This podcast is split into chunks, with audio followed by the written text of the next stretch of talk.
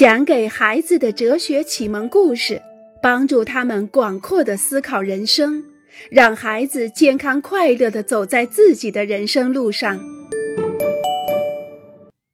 不行，不可以养狗。不行，不可以养狗。狗生活在公寓里是很痛苦的，而且它会到处小便。那么一只猫呢？你很清楚，你的妹妹对猫毛过敏。一只仓鼠呢？如果我们去度假，谁来照看它？一只金丝雀？不行，看见一只鸟被关在笼子里，实在太难过了。艾米回到自己的房间，她愤愤地想：等她长大了，她不会住在城市里，她将有一栋房子，就在一片草地的中间。哪怕只是一栋很小的房子也可以，还养着母鸡、鸭子、狗、猫、小马，或许还有绵羊和山羊。他要去学兽医，这样他就可以给他的动物和邻居们的动物看病了。而且当兽医还可以挣到钱。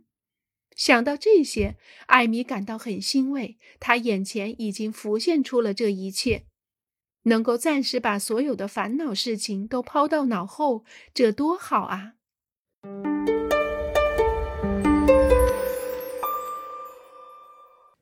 如梦般的假期，玛丽，你度过了一段愉快的假期吗？简直如梦般的假期。梦这个词就已经足够让我们明白，玛丽度过了一个非常愉快的假期。充满了阳光、美景，还有好友陪伴。梦是用来表达一切都很完美。那么现在你要做什么呢？现在就要回到现实了。我们脸上的笑容马上不见了，甚至会皱起眉头。一提到现实，我们马上就想到它很艰难，遍布着烦恼和问题。我们从来没有听人说过一个甜蜜的现实。那么，我们马上再去度假。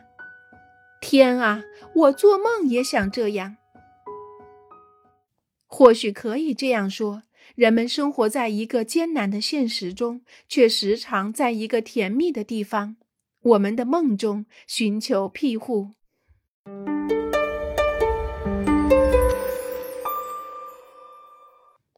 不受限制的快乐。想象一下，我们正吃着蘸着蛋黄酱的松脆薯条，手里还拿着鲜嫩多汁的烤鸡腿儿。天哪！单单是听你说，我就已经流口水了。继续说。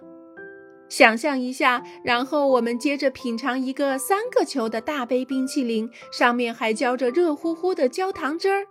周围再加上满满一圈奶油，馋死了，好吃死了，我的肚子开始叫了。要是再加上点融化的巧克力和白巧克力碎呢？绝对美味。接下来呢？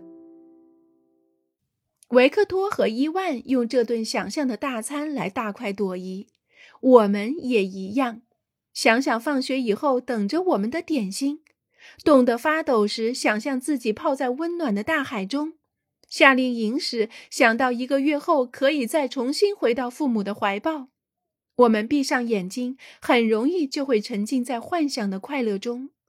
在梦想中，一切都有可能发生，快乐也不受限制。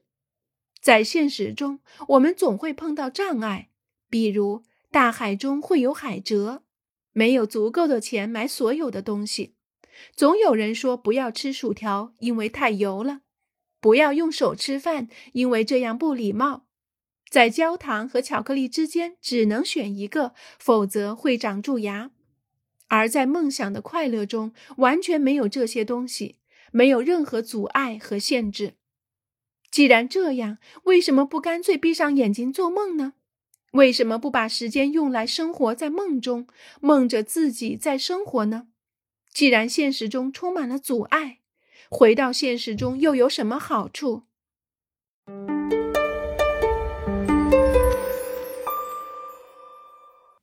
洛拉归来。洛拉参加夏令营已经有三个星期了。这个星期天的晚上，洛拉第一次觉得自己想家了。躺在床上，洛拉想象着与家人重聚的时刻。爸爸会像往常一样把她抱起来转几个圈儿，妈妈则会在她的脸蛋上亲个不停。星期一晚上，洛拉一个人躺在床上，又开始梦想这一时刻的到来。她已经迫不及待了。星期二的晚上也一样。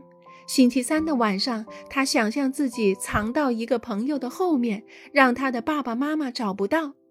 星期四的晚上，他在考虑父母是否会同意让朱斯坦到家里来玩。星期天，洛拉一下火车就把背包扔在地上，朝弟弟的小推车飞奔过去。他好高兴哦！因为弟弟一眼就认出了他，他用眼睛在人群中扫视了一圈，想找姐姐，但没有看到。她一定是和她的男朋友在一起，洛拉想，感到泪水正在涌上来。可是爸爸已经把她抱了起来，举过头顶。哇，她穿了那件红色的 T 恤，那是父亲节时他送给爸爸的礼物。洛拉感觉自己的心都快跳出来了。妈妈踮起脚尖来亲她，妈妈身上好香啊！洛拉差点都忘了这个好闻的香水了。洛拉把手伸向奶奶，奶奶一头红色的卷发跳跃着，在阳光下闪闪发光，再配上那件柔软的白色长大衣，奶奶真漂亮啊！爸爸将她旋转了几圈后，把她放下，她被逗得咯咯直笑，头也转晕了。他跑去重新找到朋友们，他们互相搂着腰围成一个圈儿，在耳边悄悄地说着他们之间的暗号，并再一次保证他们将一辈子都是朋友。妈妈走过来向其他家长问好，并且互相交换电话号码。洛拉高兴地跳起来，因为父母邀请朱斯坦下个星期来家里玩。